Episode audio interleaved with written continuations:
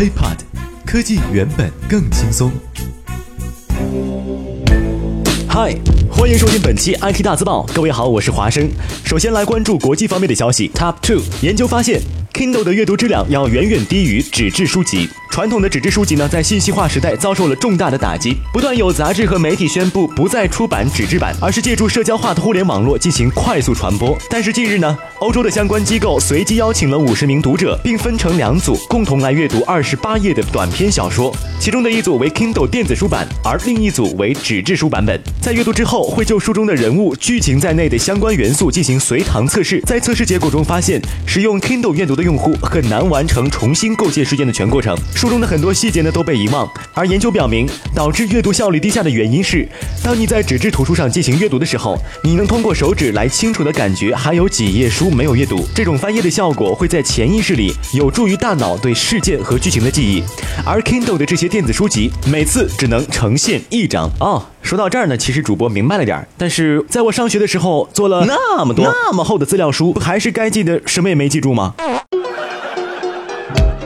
One，亚马逊入驻上海自贸区。昨天下午，亚马逊中国投资有限公司宣布与上海自由贸易试验区上海市信息投资股份有限公司达成合作，双方将在自贸区内合作开展跨境电子商务业务，并在自贸区内建立跨境电子商务平台。那简而言之呢，就是中国的消费者以后可以实现购买并获得亚马逊全球的选品，同时呢，通过亚马逊，国内的中小企业也可以将产品出口其他国家和地区，而亚马逊也通。过合作开展跨境电子支付服务，说的更直白点呢，就是对于我们普通消费者来讲，最核心的就是自贸区免税，这意味着之前收税高的东西将会变得更加便宜。各位看官，您怎么看呢？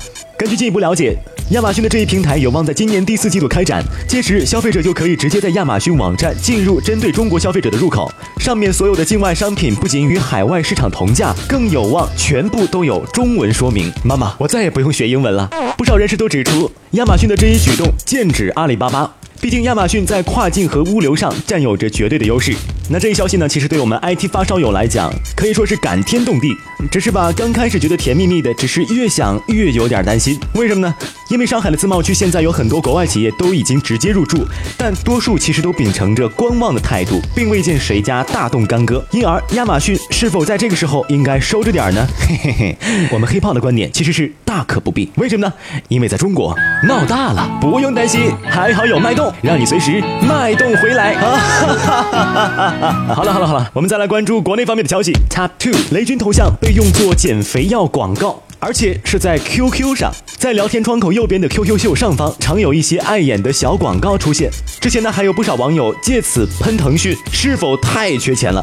但是呢，前两天无意中却瞥到了这样一则广告，看到了一张熟悉的面孔。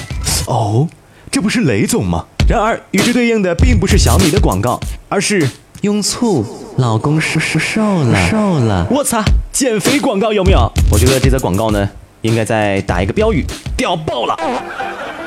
Top one，国内二十七所高校可以用支付宝交学费，其中包括清华、中央财经、北京理工、北京航天航空大学、同济大学、浙江大学等。哇哦啊！静一静，静一静，各位老师们都不要先慌着对号入座啊，先听我们华校长说两句，掌声欢迎。我说，亲爱的老师啊，你们个人还是 too young too naive，网上购物的经验太少了，你们不怕我们给个差评退款的噻？想了解更多内容，可以在 HipHop 的官方微博、微信与我们留言互动。拜拜。IT 大字报不报你怎知道？我们下期再见。轻松爽口，让肌肤再无头屑烦恼。